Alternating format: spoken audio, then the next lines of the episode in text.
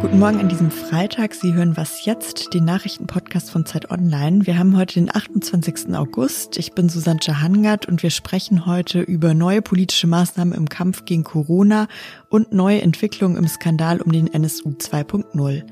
Jetzt aber erstmal die Nachrichten. Ich bin Anne Schwed, guten Morgen. Mit der Rede von Donald Trump ist in den USA vor wenigen Minuten der Parteitag der Republikaner zu Ende gegangen. Trump nahm dabei offiziell seine Nominierung als Präsidentschaftskandidat an. Als Austragungsort wählte er den Garten des Weißen Hauses, der eigentlich für Wahlkampfveranstaltungen tabu ist. Dort kamen rund 1500 Gäste zusammen, die dicht an dicht saßen und nur vereinzelt Schutzmasken trugen. In seiner Rede teilte Trump gegen seinen Herausforderer Joe Biden aus, Haus warnte vor einer sozialistischen Agenda und versprach den Sieg über das Coronavirus. Vor dem Weißen Haus protestierten hunderte Demonstranten gegen Rassismus und Polizeigewalt.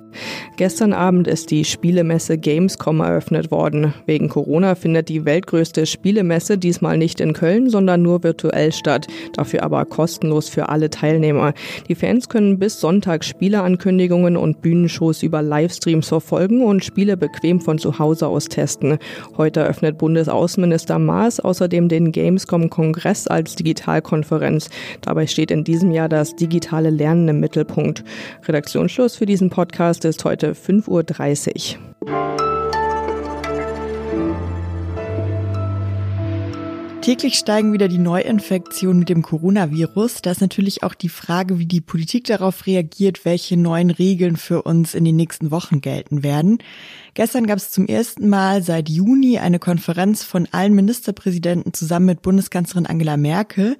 Darüber, was da beschlossen wurde und was uns jetzt in Zukunft erwartet, spreche ich mit Tillmann Steffen. Er ist Redakteur im Ressort Politik, Wirtschaft, Gesellschaft. Hallo Tillmann. Hallo. Tillmann, es gab ja vorher immer wieder so ein bisschen Diskussion darüber, dass in Deutschland jedes Bundesland sein eigenes Süppchen kocht. Konnten sich denn die Ministerpräsidenten da jetzt gestern einigen, jetzt gemeinsamere Regeln zu finden? Ja, also man hat wirklich lang und ausgiebig geredet und äh, sich im Grunde genommen dann aber wirklich wieder nur auf einen Rahmen geeinigt, wie das auch bei früheren Treffen dieser Art schon war.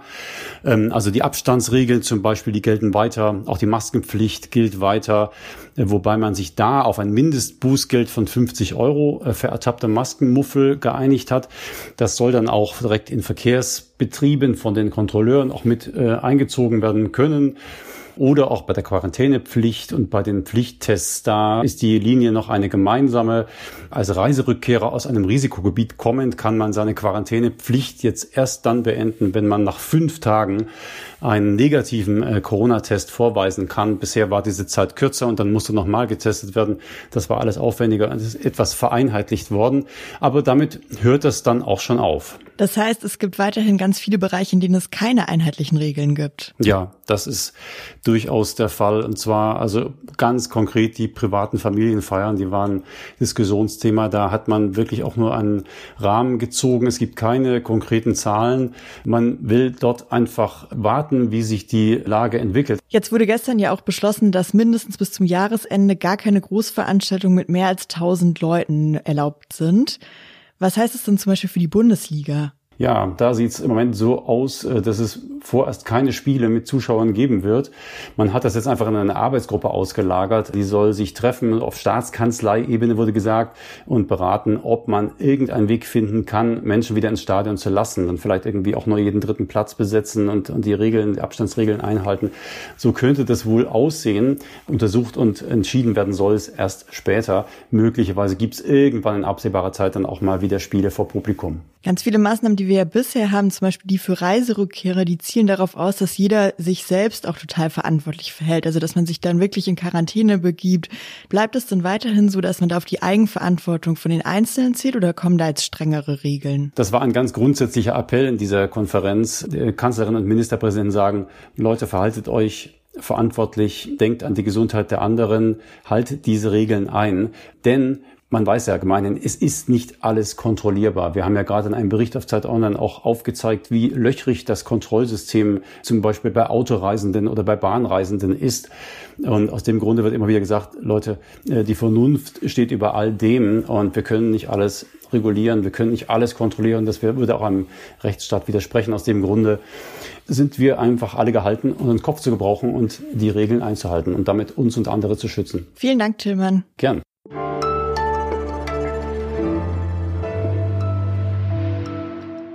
Und sonst so?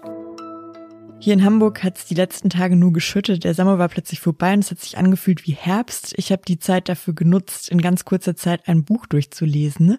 Es heißt Frau sein, ist im Hansa Verlag erschienen und von der Autorin Melly Kiak geschrieben. Melly Kiak schreibt da drin natürlich über ihr Leben als Frau. Eigentlich erzählt sie einfach im Allgemeinen Erinnerungen aus ihrem Leben. Sie spricht von ihrer Familie, in der es viele FabrikarbeiterInnen gab, die im Schichtsystem arbeiten. Sie spricht über Liebe, über Liebe zu ihrem Vater, über romantische Liebe, die sie erlebt hat und vor allem über ihre Liebe zum Schreiben. Sie erzählt von Besuchen bei ihren Cousinen im Sommer in der Türkei und auch, wie sie in einer Telefonzelle in Deutschland von einem Nazi verprügelt wurde.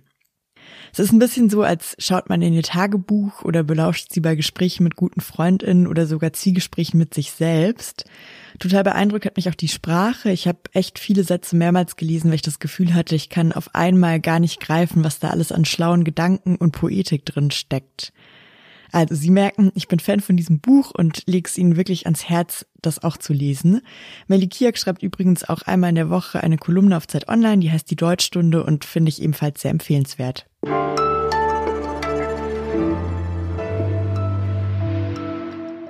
Politiker, eine Anwältin, Künstlerin und Journalistin, sie haben alle Briefe bekommen, in denen sie wüst beschimpft worden sind, in denen ihnen mit Mord oder Vergewaltigung gedroht wurde.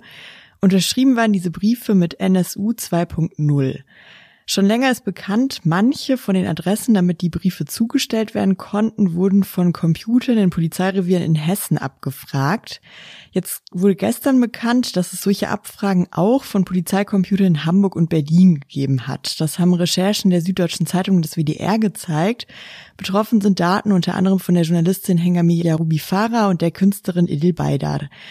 Mit meinem Kollegen Christian Foren spreche ich jetzt über diese neuen Entwicklungen in dem Skandal rund um NSU 2.0. Er recherchiert schon länger für uns zu dem Thema. Hallo Christian. Hi. Christian, die Recherchen zeigen jetzt, dass es auch an Computern in Hamburg und Berlin illegale Datenabfragen gab, also dass es sich nicht nur auf Polizeireviere in Hessen beschränkt. Was verändert das denn jetzt? Ich würde da erstmal vorsichtig sein, endgültige Schlüsse rauszuziehen, aber zumindestens ist es ein, wie ich finde, deutliches Indiz dafür, dass es eben ein überregional vernetztes rechtsextremes Netzwerk ist und eben sich nicht nur auf dieses eine Polizeipräsidium in Hessen beschränkt. Das heißt, du gehst eher davon aus, dass es jetzt nicht zufällige Einzelfälle sind, sondern dass es da wirklich Vernetzungen untereinander gibt. Es wäre zumindest ein großer Zufall, dass eben beispielsweise die Daten von Idil Beider am gleichen Tag sowohl bei einer Berliner Behörde als auch bei einer hessischen Behörde abgerufen werden.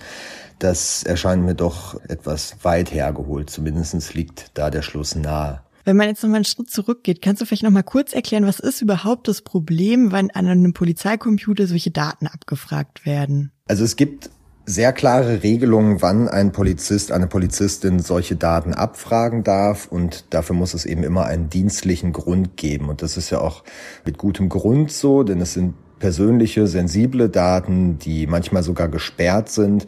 Dieses Abrufen der Daten geschieht halt eigentlich nur, wenn es um Verdächtige in Ermittlungen geht oder zum Schutz von Personen und eben nicht zum Missbrauch, um Menschen damit zu bedrohen oder einzuschüchtern. Insofern ist es ein massiver Eingriff. Jetzt wurden ja unter anderem Daten von der Künstlerin Idil Baydar abgefragt. Sie lässt sich damit zitieren, dass die Polizei nicht entschieden genug ermittle, dass ihr Vertrauen in die Polizei beschädigt wurde dadurch. Siehst du das auch so? Also passiert da nicht genug, um rauszufinden, was in diesen Polizeirevieren wirklich passiert ist? Ich kann die Perspektive der Betroffenen natürlich sehr gut nachvollziehen, dass man da langsam dran verzweifelt und das Gefühl hat, man wird da nicht genug geschützt, es wird nicht mit vollem Einsatz ermittelt und um Aufklärung sich bemüht. Es ist auch als Außenstehender aber nur schwer nachzuvollziehen, warum immer noch nur in Anführungszeichen die hessische Staatsanwaltschaft in Frankfurt am Main die Ermittlungen leitet und in Berlin man sich offenbar deswegen nicht zuständig fühlt, in Hamburg genauso. Und der Generalbundesanwalt hat auch mehrfach mir mitgeteilt, er sieht im Moment keine rechtliche Handhabe, warum er da ermitteln könnte, was ich bei einer Vielzahl von Hinweisen auf ein möglicherweise deutschlandweit vernetztes äh, rechtes Terrornetzwerk oder rechtes Netzwerk schon schwierig finde. Vielen Dank für die Einschätzung, Christian. Gerne. Das war es auch schon mit Was jetzt an diesem Freitag. Wenn Sie mögen, können Sie heute Nachmittag noch das Update hören, bevor es dann ins Wochenende geht. Schreiben Sie uns gerne Ihr Feedback an wasjetzt.zeit.de. Ich bin Susanne Hangard und freue mich, wenn wir uns beim nächsten Mal hören.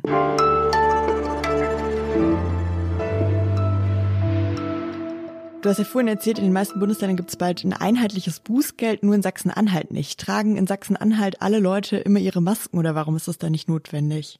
Ja, so wie der Ministerpräsident das sagt, auf jeden Fall. Er sagt, meine Leute halten die Regeln ein, wir brauchen kein Bußgeld.